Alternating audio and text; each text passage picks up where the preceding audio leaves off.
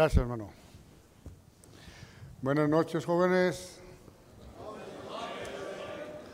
Bueno, debe ser un amén general porque todos debemos estar contentos de estar jóvenes. Aunque este, el hombre exterior se va desgastando, ¿verdad? Pero el interior se va renovando, entonces por ese lado nos vamos. Nos vamos renovando, hermano. Muy buenas noches, Dios les bendiga. Bueno, es un placer, hermano, estar aquí de nuevo con ustedes y esperamos serles bendición en esta noche. Ah, estamos contentos de que el pastor Lima, hermanos, este, ha estado allá también con nosotros, las ocasiones que ha estado allá con su familia y, pues él tiene su casa ahí siempre, hermanos, y ustedes también cuando gusten ir. Hay campo y tabla para todos, ¿ok?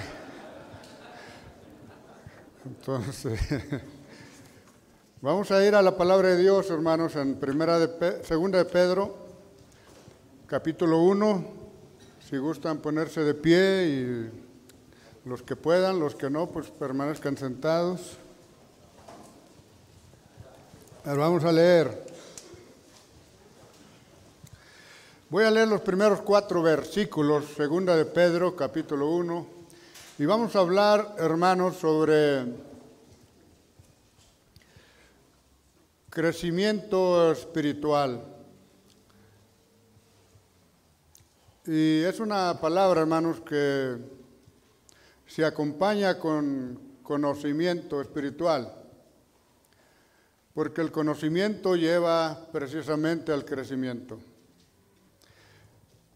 Conocer, hermanos, es importante porque nos libra de la ignorancia. Y es la ignorancia es algo, hermanos, que ha encadenado la humanidad. Sí saben que hay Dios, pero no lo conocen. Y eso es ignorancia. Es una palabra que a veces es depende a cómo la tomemos, a veces pareciera ofensiva. Cuando se nos dice que eres un ignorante, pues sí es una palabra que se siente que es ofensiva, pero está llena de una gran verdad. Ignorancia es no conocer algo que está ahí.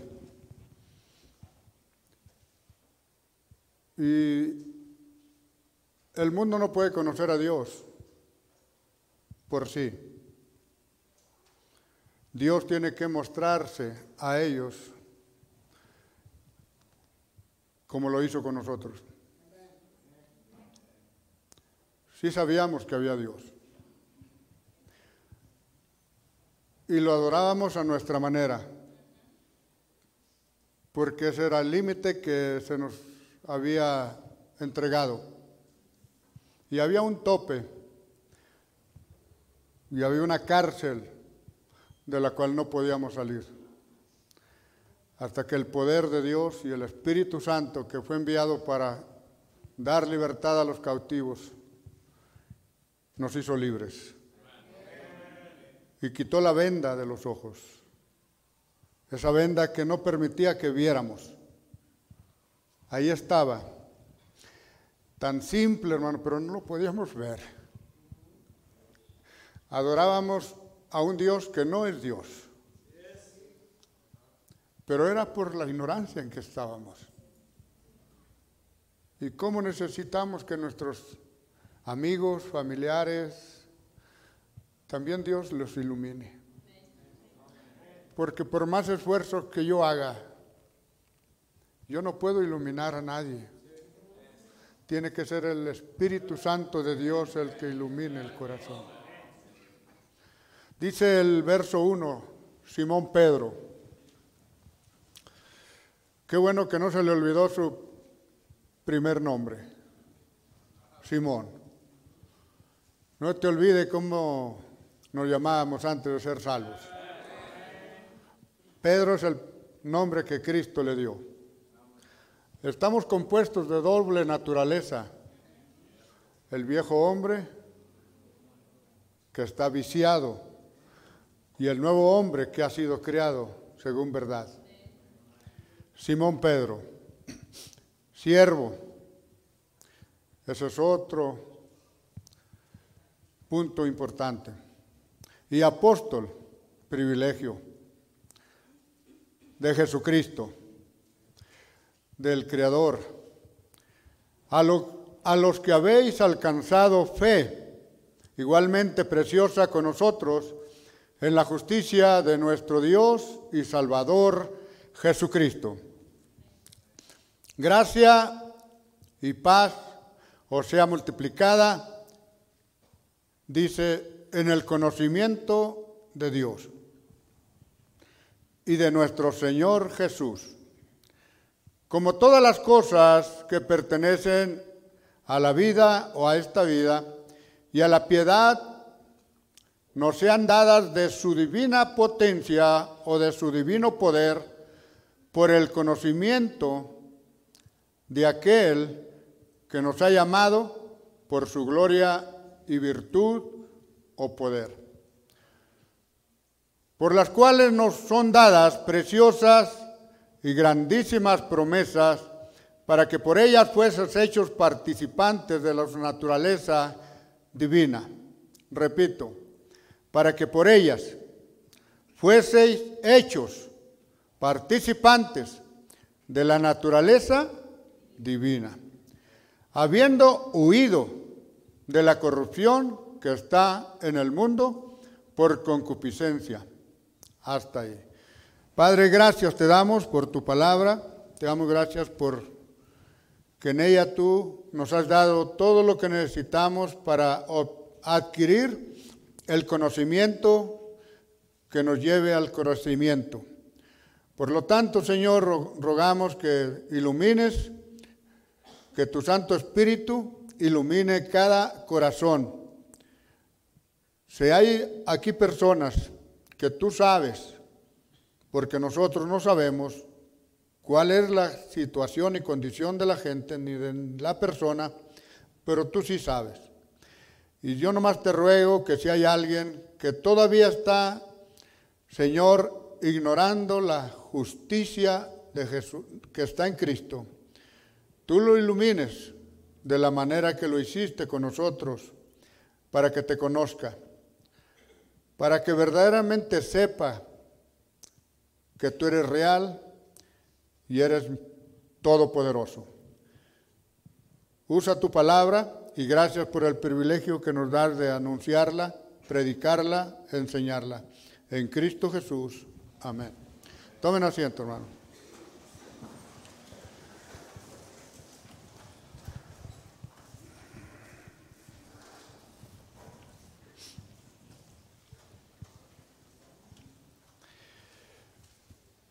Quiero que vayamos a Job 42.5.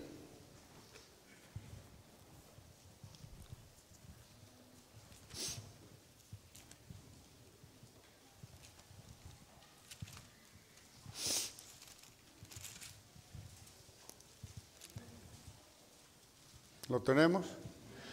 Ahora hay una diferencia, hermanos, quiero advertirles que en la antigua versión hay unos, hay unos versículos que están diferentes a la 60. A, veces les voy a dar unas, como en este caso, les doy esta cita de Job y ustedes la van a ir encontrando en otro, en otro versículo. Pero ahí está, todo lo que tienen que hacer es buscarla. Eso es Nomás te estoy diciendo que si te doy el número 5, quizás no sea el 5 en tu, la versión que tienes, pero es, todo el libro es igual. No te escandalices. Dice el verso 5, de oídas te había oído, mas ahora mis ojos te ven. Y como ahora te conozco, me aborrezco y me arrepiento, en el polvo y en la ceniza. Job dijo, hermanos, de oídas te había oído, pero ahora mis ojos te ven. Y como ahora ya te conozco, ahora puedo ver claramente quién soy yo y quién eres tú. Y me arrepiento. Cuando tú conoces a Dios, te hace sentirte más pequeño. El orgullo nunca te va a aparecer.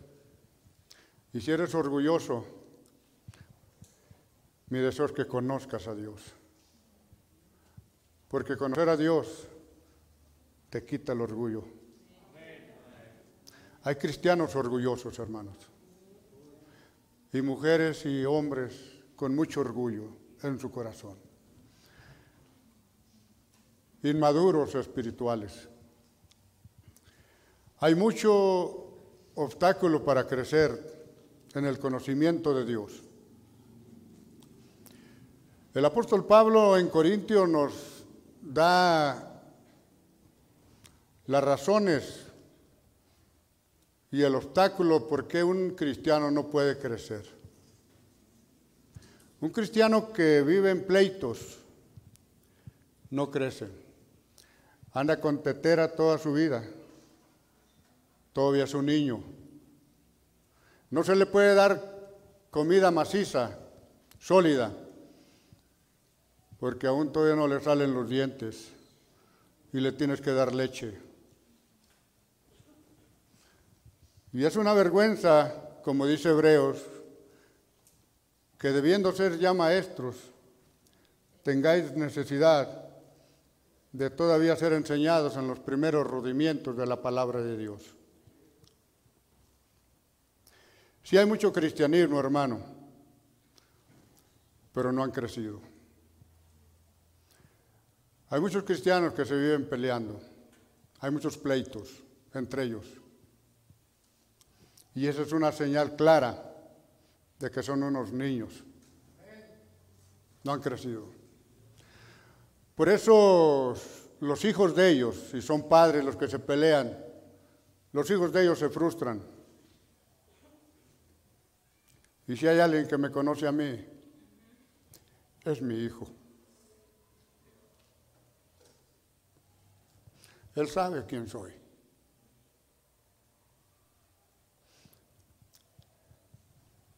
Por más máscara de inocencia que nos pongamos, ellos saben que fingimos ser espirituales. La verdad es otra. Pablo dijo, porque oigo que hay entre vosotros pleitos, celos, iras, contiendas. ¿No sois carnales y andáis como hombres? Y mire, para los que están pensando, el pastor no me platicó nada.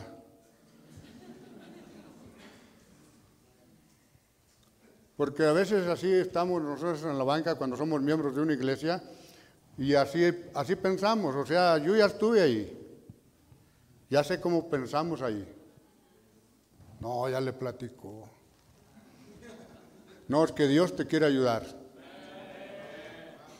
Dios quiere que crezcas, que madures, que seas bendición y que vivas más en paz. ¿No quiere vivir en paz? ¿No lo que buscamos? Necesitamos vivir en paz unos con otros. El apóstol Pedro nos da un ejemplo, dice, que si alguien te... todavía no sufres hasta la sangre.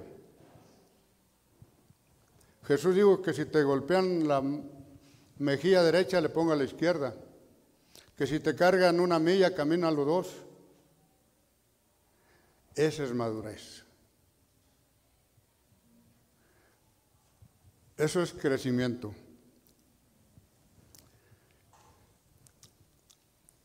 Cuando se conoce a Dios, esta es la actitud que tenemos. Por tanto me aborrezco y me arrepiento en el polvo y en la ceniza.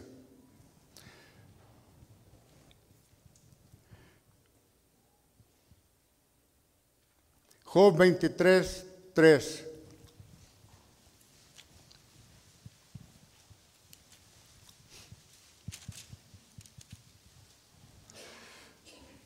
¿quién me diera el saber dónde hallar a Dios? Yo iría hasta su silla. ¿Quién me diera el saber dónde hallar a Dios? Job, hermanos, a este punto sabemos que estaba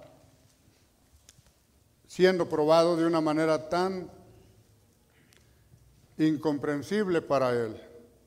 No, él, no entendía por qué le había pasado todo lo que le había pasado.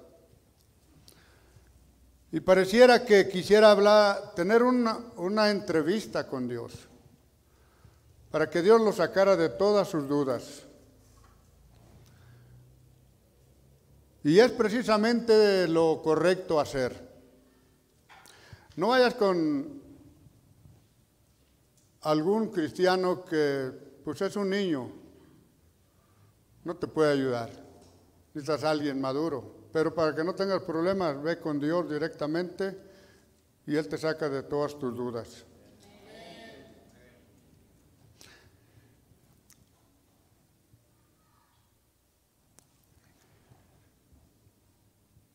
¿Quién me diera el saber dónde hallar a Dios? Dijo.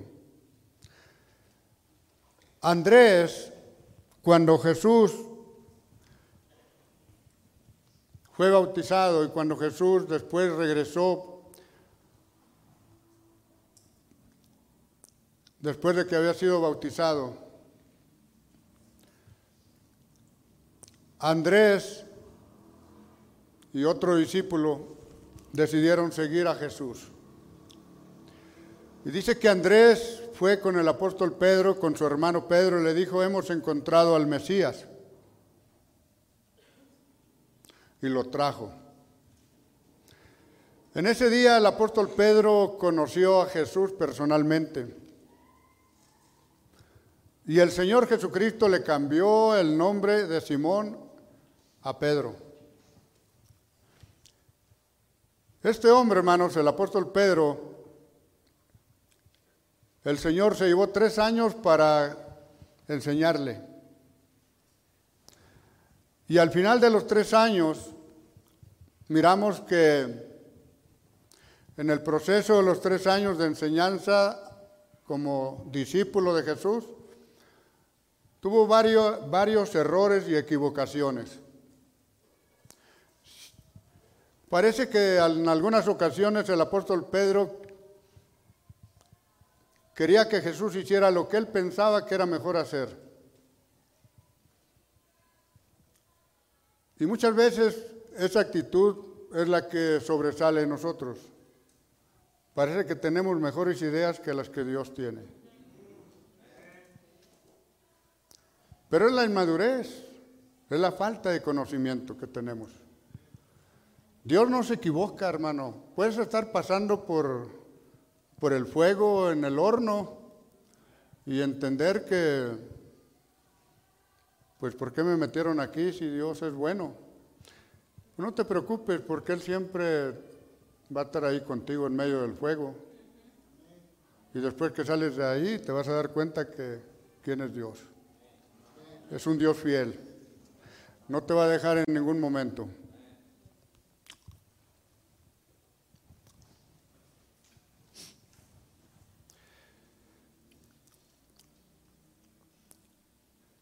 Quiero que leamos Juan 14, 8.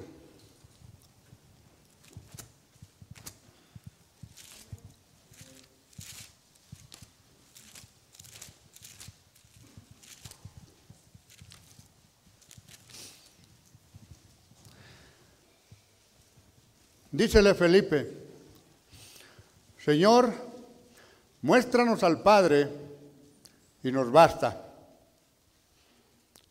Jesús le dice, tanto tiempo ha que estoy con vosotros y no me has conocido, Felipe. El que me ha visto, ha visto al Padre. ¿Cómo pues dices, tú, cómo dices tú, muéstranos al Padre? ¿No crees que yo soy en el Padre y el Padre en mí? Las palabras que yo os hablo, no los hablo de mí mismo, mas el Padre que está en mí, Él hace las obras. Creedme que yo soy en el Padre y el Padre en mí. De otra manera, creedme por las mismas obras. Estamos hablando, hermano, de crecimiento espiritual. Pero para poder crecer, primero tenemos que aprender, conocer, tener conocimiento, un conocimiento espiritual y el conocimiento viene a través de las escrituras.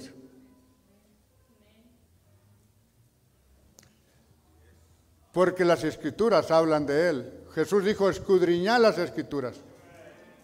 Escudriñad las escrituras, porque a Él, porque a vosotros os parece que en ella tenéis la vida eterna y ellas son las que dan testimonio de mí esta es la fuente del conocimiento. Son buenos los libros, hay buenos escritores, pero muchos han torcido las escrituras. Y si lees libros de doctrinas equivocadas, entonces vas a estar confundido. Por eso necesitas conocimiento directo de las escrituras y el maestro, si eres salvo, tienes maestro, es el Espíritu Santo. Porque el Espíritu Santo todo lo escudriña, aún lo profundo de Dios. Y Dios nos ha dado el Espíritu para que, nos, para que lo conozcamos y sepamos lo que Él nos ha dado. el cristiano, hermano, somos privilegiados porque tenemos el maestro de maestros. Jesús dijo, hablando de ese maestro, el consolador, cuando Él venga, Él, es, os enseñará todas las cosas que yo os he mandado. Amén. Juan 14, 8 dice, Felipe, muéstranos al Padre. Y dice Jesús, bueno, pues tanto tiempo que has andado conmigo, hombre. No has aprendido nada. no importa qué tanto tiempo estás en la iglesia, eso no es evidencia de que sepas y de que estás maduro a la vez. Estos de Corintio, hermano, ya eran señores de tanto tiempo en el Evangelio y Pablo estaba frustrado porque decía que todavía andaban como niños. Todavía les tengo que dar leche. Porque habiendo entre vosotros contiendas, pleitos, ahí andan mejor yendo al, gobierno cuando pongan al más, ¿quieren que digan la palabra favorita de Kevin Wynn? ¿Quieren que escriba, quieren que escoja al más para que juzgue entre vosotros? ¿Acaso no hay entre vosotros un sabio? Si hemos de juzgar los ángeles y si hemos de juzgar el mundo, ¿a poco no podemos juzgar las cosas que están aquí? Qué vergüenza. ¿Pero por qué no podían? Porque eran niños. Porque no había crecimiento espiritual. Dios nos ayude, hermanos, a crecer, a madurar a soportarnos los unos a los otros. Eso es crecimiento. Cuando soportas la ofensa, es crecimiento, es madurez. Cuando te engañan y te mienten, pero tú no te preocupas, sigue siendo el mismo. Eso es madurez.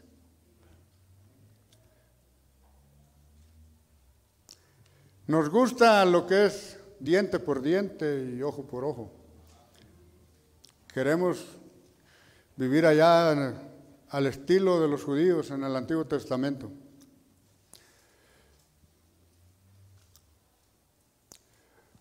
¿Qué pasa? ¿Qué, ¿Qué, produce el conocimiento de Dios? ¿Qué es lo que produce en tu vida o debe de producir en nosotros cuando empezamos a crecer en el conocimiento de Dios. El apóstol Pedro nos dice el verso 2, gracia y paz o sea multiplicada, gracia y paz, gracia y paz, o sea multiplicada en el conocimiento de Dios y de nuestro Señor Jesús. Gracia y paz. la primera cosa que quiero que miremos, hermanos, es su conocimiento produce gozo. Produce gozo, hermanos. Pero es un gozo, hermanos, que te gozas en el Señor, como dice Pablo. Regocijaos en el Señor. Otra vez os digo que os regocijéis. Nehemías dijo, el gozo del Señor es vuestra fortaleza. Proverbios dice que el corazón alegre produce buena disposición. El corazón alegre soporta la enfermedad, pero el corazón triste seca los huesos.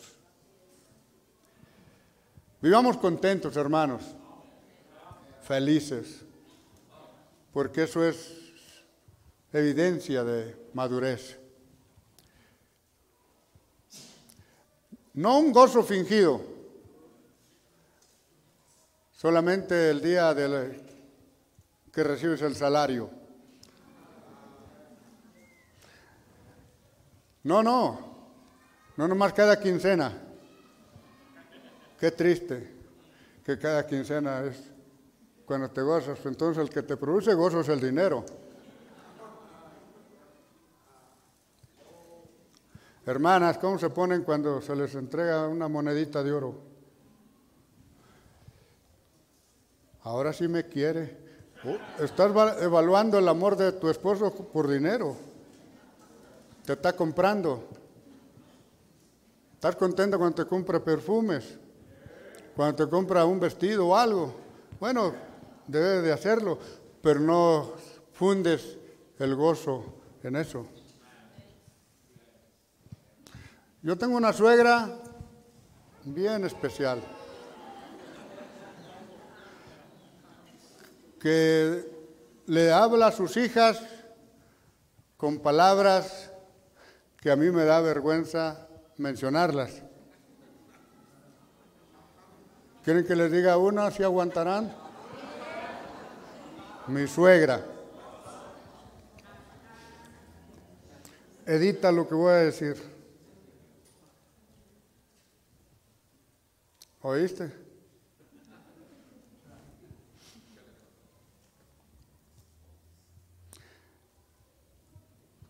Una de sus hijas estaba molesta y hablando de su esposo, peleando con su esposo por sus hijos, porque muchas veces cuando los hijos hacen algo que para el padre piensa que no hizo algo bien, el padre le dice a su esposa, habla con tu hijo. O sea, ahí ya metió reversa. Él ya no es el papá, nomás la responsabilidad se la dejó a su esposa. Habla con tu hijo. Y a veces la mujer le dice a su esposo, habla con tu hijo. Y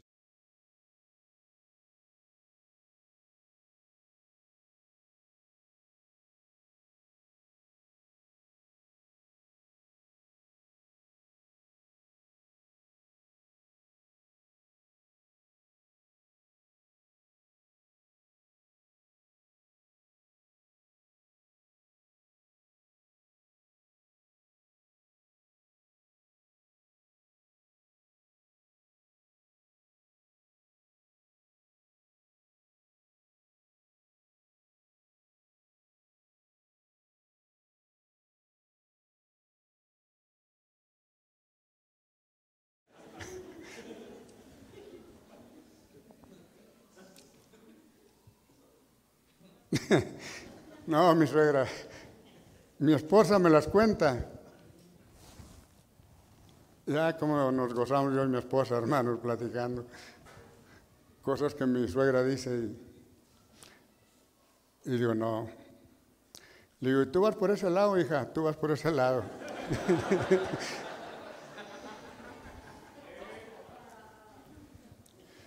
Vivimos contentos, hermanos.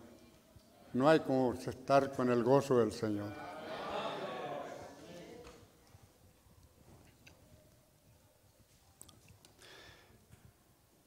Su, su, conocimiento produce gozo. Jeremías 31, 34.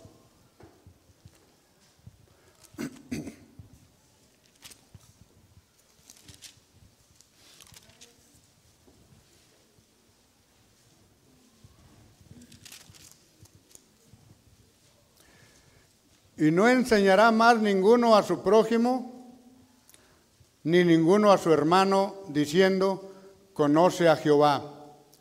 Porque todos me conocerán, desde el más pequeño de ellos hasta el más grande, dice Jehová. Porque perdonaré la maldad de ellos y no me acordaré más de su pecado. Me conocerán el conocimiento de Dios, hermanos, debe de producir gozo porque ahora conocemos lo que dice Jeremías, nos ha perdonado nuestros pecados. Los ha sepultado en lo más profundo de la mar y nunca más se vuelve a acordar de ellos. Su eso, hermanos, es una razón poderosa para gozarnos de que nuestros pecados han sido perdonados. Se fueron los setenta a predicar Primero se fueron los doce a predicarle a los judíos solamente. Luego Jesús mandó a setenta y regresaron gozosos y contentos porque aún los demonios se les sujetaban. Y Jesús les dijo, no se gocen porque los demonios se, se, sujetan. Gócense porque tu nombre está escrito en el libro de la vida. Por eso gózate, gózate porque has sido perdonado. Gózate porque ya no vas a dar cuenta por los pecados porque la sangre de Cordero de Dios te ha limpiado de toda maldad y de todo pecado.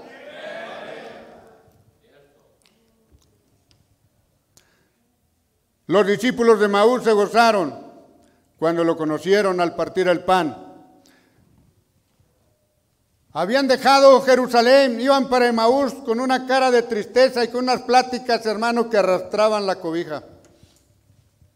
Y Jesús los alcanzó, los se les emparejó, le dijo, ¿qué pláticas traes entre vosotros?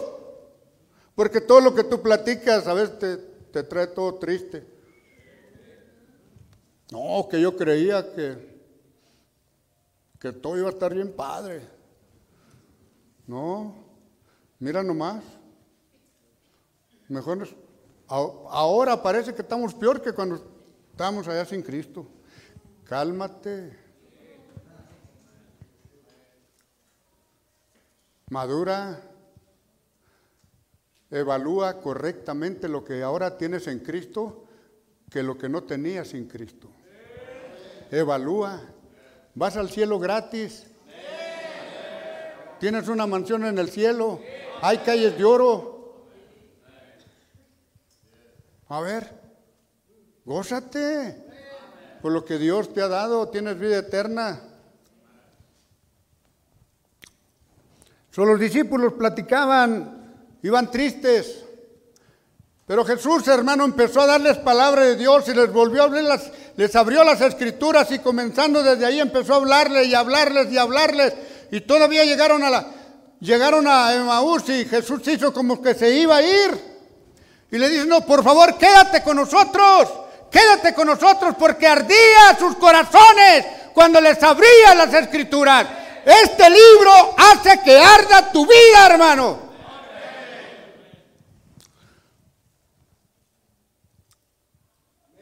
Cuando andes triste, lee las escrituras. Te recomiendo que leas los salmos. Son pura vitamina A, B, C, D. Espiritual para tu alma. Y comienza con el Salmo 103 para que se te prenda el motor.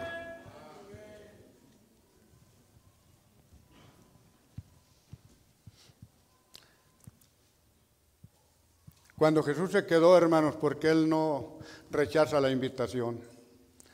Si tú nomás le dices, Señor, por favor, quédate aquí, te necesito, no te vayas. Platicábamos ahorita con un hermano y yo le decía una historia de una pareja que su sueño era casarse en Roma, Italia.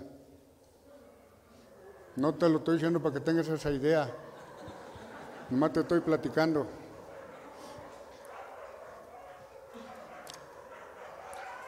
Y le dijo el hombre después, donde quiera que tú estés conmigo, todo es Roma. Bueno, que así sea también Cristo, hermanos. No importa dónde estemos y lo que estemos pasando, si el Señor está con nosotros, estamos bien.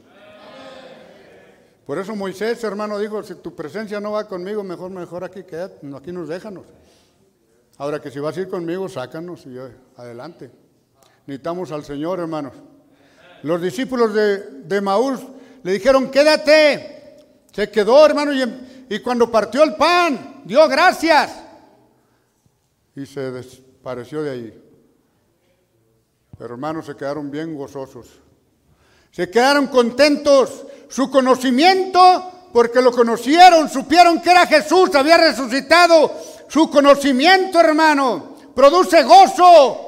Y su conocimiento hace que crezcas espiritualmente. Se fue la tristeza. Se le quitó la tristeza y se regresaron a Jerusalén de vuelta a contar lo que habían visto y a decirle, a decirle a los demás que Cristo estaba vivo, hermano. Nunca más vino la tristeza. Cuando lo conocemos, hermanos, conocer a Dios en la salvación de nuestras almas fue conocer el, su poder, conocer su misericordia. Cuando lo conocemos, hermanos, en su misericordia, es algo precioso. Me pongo a pensar del hijo pródigo cuando se fue pensando que iba a vivir una vida más cómoda, más libre, y dejó la casa de su padre y dejó todo y se llevó la herencia que su padre le dio. La malgastó toda viviendo perdidamente, finalmente se encontró hermanos entre los marranos queriendo comerse la comida de ellos, pero nadie se la daba. Pero se vuelve diciendo, me, volveré, me levantaré, iré a mi padre. Este joven hermano se levantó, se levantó y se fue rumbo a la casa de su padre. Y su padre cuando lo vio, corrió a él. Eso es misericordia. Dios ha tenido misericordia de nosotros, hermano. No merecíamos nada. Lo perdimos todo, lo derrochamos todo. Sin embargo, ahí estaba el Señor con sus brazos abiertos, esperando que regresáramos a Él. Y Él nos recibió y nos dio un nombre nuevo, ropa nueva, todo nuevo. Y nos hizo hijos de Dios. Es su misericordia por la que dice Jeremías, por su misericordia no hemos sido consumidos. Porque nuestros hechos muchas veces, hermanos, lo merecen, que nos desaparezca el mapa. Pero cuando ves su tolerancia, su paciencia y su misericordia. Eso te debe de producir gozo, hermano. De que tienes un Dios que nunca, hermano, cierra la puerta al que viene a Él. Jesús dijo, todo aquel que viene a mí, en ninguna manera lo echo fuera. Lo recibe, hermano, no importa cómo venga. La religión le dijo a la mujer tomada en adulterio, mátala. Pero Jesús dijo, ni yo te condeno, vete y no peques más. Eso es misericordia. Y es la misericordia que, que Dios ha tenido de mí, la que hasta hoy todavía puedo estar de pie. No es por mi fuerza, no es por mí. Yo no soy nadie, hermano, ni nada. Por eso Pablo dijo, lo que ahora soy, por la gracia de Dios lo soy. Eso es madurez. Cuando tú reconoces que eres un cero a la izquierda, que todo lo que tienes es porque Dios te lo ha dado. Y si algo de conocimiento tienes, Dios te lo ha dado. Dice Pablo a los Corintios, ¿qué tienes que no hayas recibido? ¿Qué tienes que no hayas recibido? ¿Qué dijo David? De lo recibido tus manos te damos. ¿Ves? No somos nada. Pero pues, ¿quién te va a cambiar a ti? Tu orgullo y a veces, hermanos, así somos, somos orgullosos. Ahí está en la carne. Lo traemos por dentro. Pero Dios nos ayude a madurar. El conocimiento de Dios nos hace madurar, crecer espiritualmente. Amén. Cuando lo conocemos en su poder, cuando vemos, cuando no vemos puertas por ningún lado, parece que todo está cerrado, no hay esperanza. Y cuando menos esperas, ahí está Dios haciendo una maravilla. Hermano, hemos visto a Dios obrar y mostrarnos su poder como no te imaginas. Lo pude ver en mí, cómo el Señor me cambió. Un milagro, hermanos, yo era maldiciento y no tuve que ir a un terapista que me, que me enseñara o cómo hablar. No, Dios me quitó todas las maldiciones. El deseo de andar tomando. Todo eso Dios con su poder me hizo, me cambió mi vida. Es poder de Dios.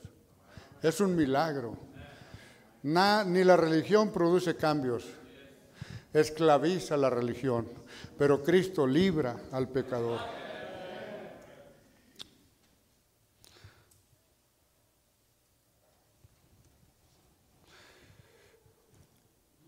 ¿Cuándo lo conocemos en su poder? Cuando Él ha hecho lo que pensábamos que ya no había esperanza. Marcos 14, 16. Marcos 14, 16.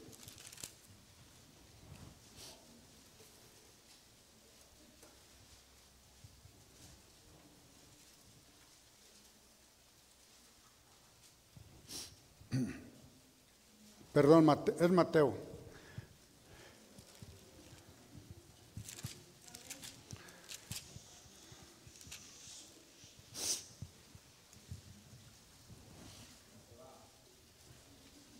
Te estoy diciendo que no somos nada, pero no me haces caso. Ahorita ya te, ya te me subiste. Estás diciendo pobrecito. Más para que veas que no somos nada. Cuando tú te equivoques, yo te voy a entender. Porque yo me he equivocado muchas veces. ¿Tú no? Entonces, adelante. Y salían, dice el verso 14, y vamos a llegar hasta el 16. Y saliendo Jesús vio un gran gentío, una multitud, y tuvo compasión de ellos y sanó a los que de ellos había enfermos. Y cuando fue la tarde del día se llegaron a él sus discípulos diciendo, el lugar es desierto y el tiempo ya ha pasado, despide las gentes, diles que se vayan, para que se, para que se vayan por las aldeas y compren pan para sí mismos, para que coman. Y Jesús le dijo, no tiene necesidad de irse, dadles vosotros de comer. Y ellos dijeron, no tenemos aquí sino cinco panes y dos peces. Y él les dijo, tráedmelos acá. ¿Cómo conocemos a Dios en su poder, hermano? Estamos diciendo, cuando, lo, cuando Él hace cosas o Él ha hecho lo que pensábamos que no había esperanza de que se pudiera hacer. Los discípulos querían arreglar este asunto fácil. Jesús tuvo compasión de la multitud y no quería que se fueran para sus casas con hambre, quería darles de comer. Pero los discípulos mirando que sí tenían hambre, pero pues vinieron con Jesús y le dijeron, diles que se vaya para la casa. Mándalos que vayan a comprar por ahí, a las aldeas, que compren algo para que coman. Y esto es en lo que usted y yo tenemos que enfocarnos. Fíjese lo que Jesús dijo, no se tienen que ir. No se tienen que ir. Ustedes denles de comer. Se sorprendieron en extremo porque para ellos era algo imposible darle a tanta gente con cinco panes y dos peces. ¿Cuándo? Dijo Jesús, lo que tienes tráelo, yo me encargo el resto. Tú no puedes conocer a Dios en su poder hasta que no traes a Él lo que, nomás, lo que tienes, aunque para ti figura poco. Pero para Él es simplemente todo lo que necesita para con eso poco que tú tienes hacer una cosa maravillosa en tu vida. Amén, hermano. Tú y yo a veces miramos lo que tenemos y miramos el reto que se presenta o el reto que Jesús nos dice, dales ustedes de comer, no le tienen que ir, esa multitud no tiene que irse, ustedes denles de comer. Y dije, no, pues no, esto es lo que tenemos, digo, tráelo. Se lo llevaron y Jesús dio gracias y empezó a partir. Y hermanos, les dijo a los discípulos, siéntenlos en 50 y de 100. Y empezó a darles para que ellos les llevaran. Y todos comieron y levantaron sobras. Eso es poder de Dios. ¿Y cómo vamos a explicar, hermano, que cuando un cristiano, una familia, se desprenden de lo que Dios les ha bendecido para compartir y dan a las necesidades que hay, aquí en la iglesia local y aún en otras obras que estén en otro lugar, cómo Dios empieza, hermanos, a darles gozo, a darles paz, una vida espiritual llena de bendición y de pilón empieza a bendecirlos materialmente también. Pero la bendición más grande que recibimos es paz. Porque aunque sea frijoles con tortillas y comerlo en paz, Dice Proverbios, hermano, que es mejor un bocado seco y en paz, seco y en paz, que una casa llena de víctimas donde hay, donde no hay paz, donde hay pleitos y hay tanta problema, hermano. Por eso digo, gracias a Dios porque nos da cosas materiales. Pero lo más valioso que tenemos es la paz que tú tienes en tu familia, el gozo que hay entre ustedes. Y eh, aunque es poquito, pero están contentos. Que no hay una ambición. Porque Dios sabe de qué tenemos necesidad. Y mientras escuches un pájaro cantar, tú estás asegurado. Porque Dios alimenta ese pájaro, esa ave. Y él, si Dios cuida de las aves, pues cuánto, no, cuánto más no va a hacer contigo. Porque Él te ama. En segundo lugar, hermano, el conocimiento espiritual es progresivo. Es progresivo. Es algo, el crecimiento, hermanos. Dice Oseas 6.3.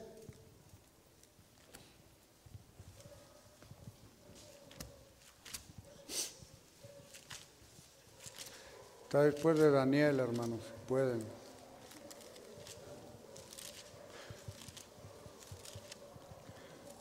Oseas capítulo 6, verso 3. Y conoceremos y proseguiremos en conocer a Jehová. ¿Ves que es un conocimiento progresivo? Vas en aumento y en aumento y en aumento. ¿Por qué necesitamos crecer espiritualmente? ¿Por qué tenemos que, hermanos, tener conocimiento espiritual? Porque el conocimiento espiritual nos lleva precisamente al crecimiento espiritual, a un desarrollo, hermano, de madurez, donde podemos cumplir con los propósitos con los cuales Dios nos ha salvado. Nos ha salvado para buenas obras, nos ha salvado para que seamos luz, nos ha salvado para que seamos sal, nos ha salvado para que demos testimonio, nos ha salvado para que otros vean la luz de Dios en nuestras vidas. Solo que dice Oseas, y conoceremos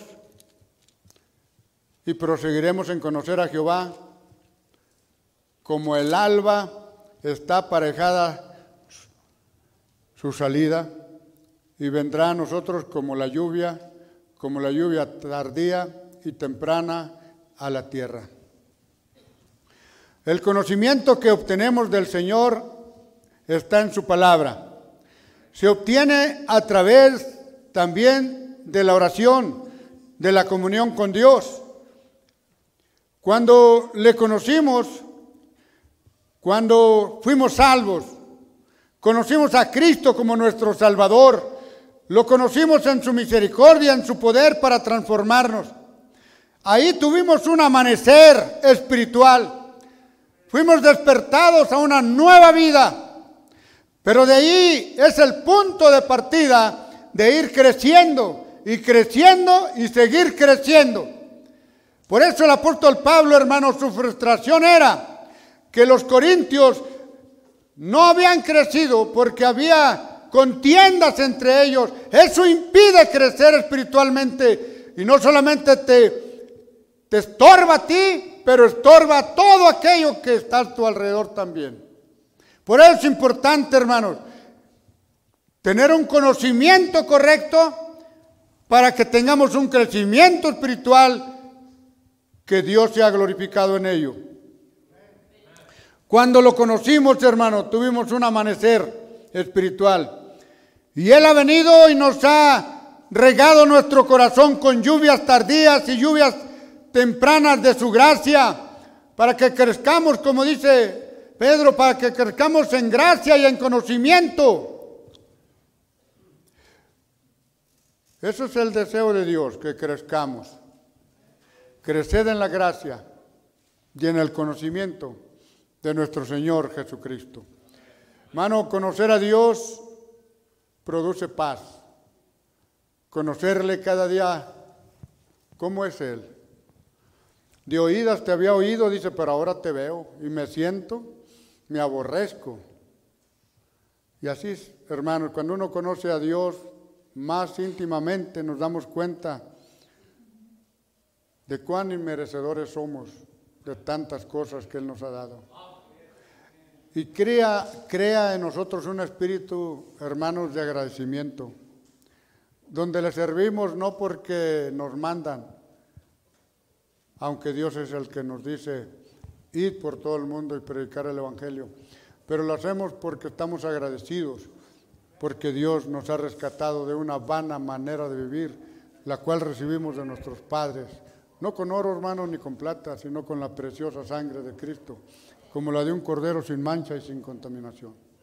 Por eso, hermanos, servimos a Dios, porque Él nos rescató, nos transformó y nos hizo nuevas criaturas y nos hizo, puso su gracia y su poder en vasos de barro.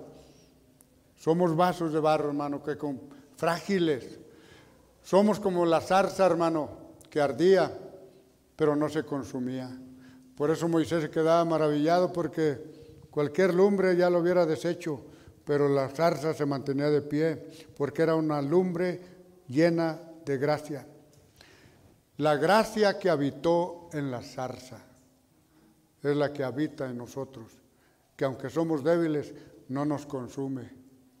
Dijo Manoa cuando fue anunciado que iba a nacer un Sansón, hemos visto a Dios y no nos mató. Hermanos, su gracia no consume nuestra persona, la hace firme para que sea un trofeo de su gracia, para que otros puedan ver que aunque eres débil, Dios te ha usado para hacer cosas grandes. Y mientras te sientas como Moisés, y como te sientas como Gedeón, ¿quién soy yo? Yo soy el más pequeño de mi familia y, y mi familia es la más pobre. ¿Y con qué tengo que salvar a Israel? Ve con esta tu fuerza, que yo soy contigo. Nomás con la fuercita que traes es todo lo que puedes usar, pero Dios se encarga del resto. Tú nomás pones esa fuerza que tienes. No es mucha, pero en Cristo. Dijo Pablo, todo lo puedo en Cristo que me fortalece. Yo termino diciendo esto, hermanos. Un día tendremos conocimiento total. 1 Corintios 13, 11.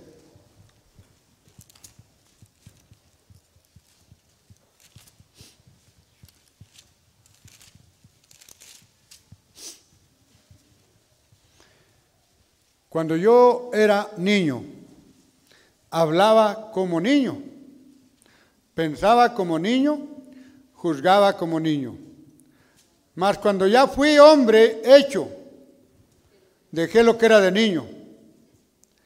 Ahora vemos por espejo, en oscuridad, mas entonces veremos cara a cara. Ahora conozco en parte, mas entonces conoceré como soy conocido.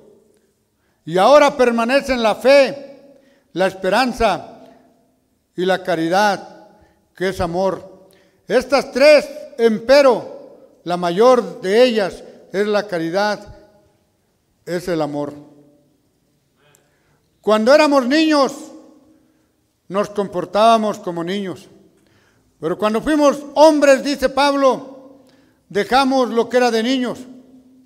Nos dice 2 Corintios 3, 3, 18.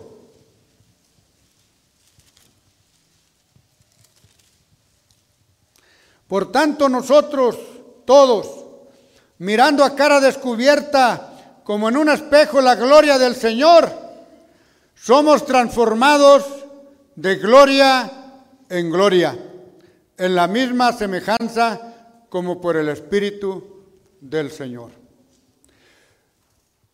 Un día, hermano, tendremos un conocimiento completo.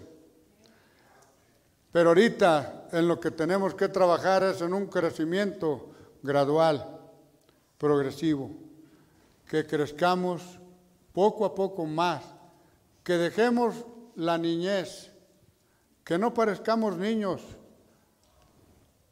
La verdad a veces, hermano, nuestro comportamiento entre nosotros mismos Parecemos niños, por cualquier cosa nos ofendemos. Cualquier cosa nos escandaliza. ¿Sabe por qué se escandalizan? Porque no han leído la Biblia. ¿Te, escandalizaría si hubiera adulterio aquí? Oh, pues sí. Pues ha habido adulterio en la iglesia de Corintios. ¿Estaba bien? No, no estaba bien, pero estoy hablando que uh, no fue correcto, no fue algo bueno. Pero lo que estoy diciendo es que en la iglesia también suceden cosas que no deben de pasar. ¿Pero qué vas a hacer?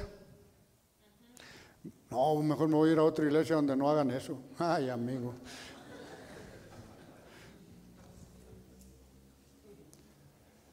No vas a encontrar nada de lo que tú quieres. Porque tú eres el problema. ¿Quieres una iglesia a tu gusto? Atrévete a hacer una.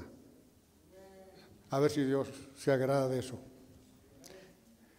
Un día, hermano, tendremos conocimiento completo. Ahorita vamos a, tener que luchar con nuestra carne, que está llena, hermano, de tanta soberbia y de tanto maldad y tantos deseos carnales. Sabemos que somos carnales, hermanos. Y Pablo dijo en los romanos, dice, miserable hombre de mí, ¿quién me librará de este cuerpo? Porque siempre me encuentro haciendo lo que no quiero hacer. Y ya dice, en mi mente dice, sirvo a Dios, pero en el cuerpo sirvo al pecado. Hijo, qué mal se sentía Pablo, pero ese miserable. Y así por eso sentía Job. Dijo, de oídas te había oído, pero ahora te conozco y me aborrezco. Porque esta carne, hermano, es, es difícil de controlarla. Amortiguad los miembros de nuestra carne. Es el consejo. Segunda de Pedro, hermanos, segunda de Pedro 1.8. Porque si en vosotros hay estas cosas y abundan, no os dejarán estar ociosos ni estériles en el conocimiento de nuestro Señor Jesucristo. La esterilidad, hermanos, es aquello que hace que la mujer no pueda tener fruto. Pero dice, pero si en vosotros hay estas cosas, y para que miremos qué cosas son, dice el verso 5, vosotros también poniendo toda diligencia, por esto mismo mostrad en vuestra fe virtud, poder, y en el poder conocimiento, ciencia, y en la ciencia templanza, en el conocimiento templanza, y en la templanza paciencia, y en la paciencia temor de Dios, y en el temor de Dios amor fraternal, y en el amor fraternal caridad, amor. Porque si en vosotros hay estas cosas, y mira, son puras cosas con frutos espirituales, si hay estas cosas, siempre vamos a estar produciendo. Siempre nuestra vida espiritual va a estar, hermanos, floreciendo. ¿Qué estamos hablando en esta noche? Crecimiento espiritual. Sigamos creciendo, hermanos. Este libro es la fuente para crecer. Y el Espíritu Santo es el maestro para enseñarnos. Y el poder de Dios en nosotros nos va a hacer fuertes para la batalla que nos espera cada día. Vivan felices, vivan contentos, sirvan a Dios con alegría. Servir a Dios con alegría. Venir ante su acatamiento con regocijo. Reconocer que Él es Dios, Él nos hizo y no nosotros a nosotros mismos. Pueblo suyo somos y ovejas de su prado. Por eso, hermanos, canten como lo hicieron en esta noche, que hasta el que dirige batalló menos. Porque a veces, hermanos, los quizás el que dirige mira que tan, pues qué, qué pasaría hoy. Pero hoy, como dijo el pastor, vienen de un retiro, todos vienen contentos. Bueno, pues hagan un retiro todos los santos días para que ofrezcan sacrificios de gozo y alegría a Dios que nos rescató. Él es el rey, ¿verdad, hermanos? En los tiempos de Nehemías, Nehemías entró triste al palacio a servir al rey Nehemías estuvo en peligro de que lo corrieran ese día de su trabajo, porque uno de los requisitos del que, y luego era el copero, el de confianza, el requisito era que ningún sirviente que sirviera al rey anduviera con cara larga o cara triste. Tenía que estar contento al 100%. Y si el hombre demandaba eso, nuestro Dios dice, gozaos en el Señor, otra vez os digo que regocijéis, porque el gozo del Señor es vuestra fortaleza. Ánimo, cuadro mudo. Digan, Dios es bueno. Vamos a orar.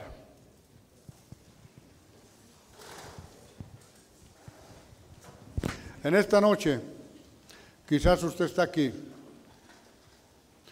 Usted como Job ha oído de Dios, ha oído, pero todavía no le conoce. Todavía no ha venido a Cristo a pedirle, usted no le ha pedido a Cristo que le perdone y le salve. Pero que si, hay alguien en esta no que, que dice, pastor, yo no soy salvo. Yo todavía no conozco a Cristo como mi Salvador pero quiero hacerlo en esta noche. Quiero conocer a Cristo. Quiero pedirle que me perdone, que me salve. Hubiera alguien ahí donde está, nomás levante su mano. Pastor, ore por mí, yo quiero ser, yo quiero conocer a Cristo. Yo he escuchado solamente, pero todavía no le doy mi vida a Cristo. Ore por mí. ¿Alguien levanta su mano ahí donde está? Levante su mano para orar por usted. Alguien. Todo rostro inclinado. Si hay alguien, levante su mano ahí donde está, para que alguien ore por usted. Señor, te damos gracias por tu palabra. Señor, estamos conscientes que debemos crecer, que tú esperas que crezcamos, que maduremos, que seamos sobrios, que velemos, que estemos firmes, que tú, Señor, puedas agradarte de nuestra vida en esta tierra. Usa tu pueblo para que sigan adelante. Sígueles bendiciendo y sígueles dando tu gracia. Sigue dando la gracia a tu siervo, al pastor, su familia. Y Dios, que esta iglesia continúe con ese fervor y ese ánimo. Quizás cansados, como los 300 hombres de Gedeón, pero todavía persiguiendo. Cansados, pero persiguiendo. Cansados, pero detrás del enemigo cansados, pero todavía dispuestos a ir en contra del enemigo. Ayúdanos, danos fuerza, danos poder de lo alto. Te lo rogamos, te lo pedimos en Cristo Jesús. Amén.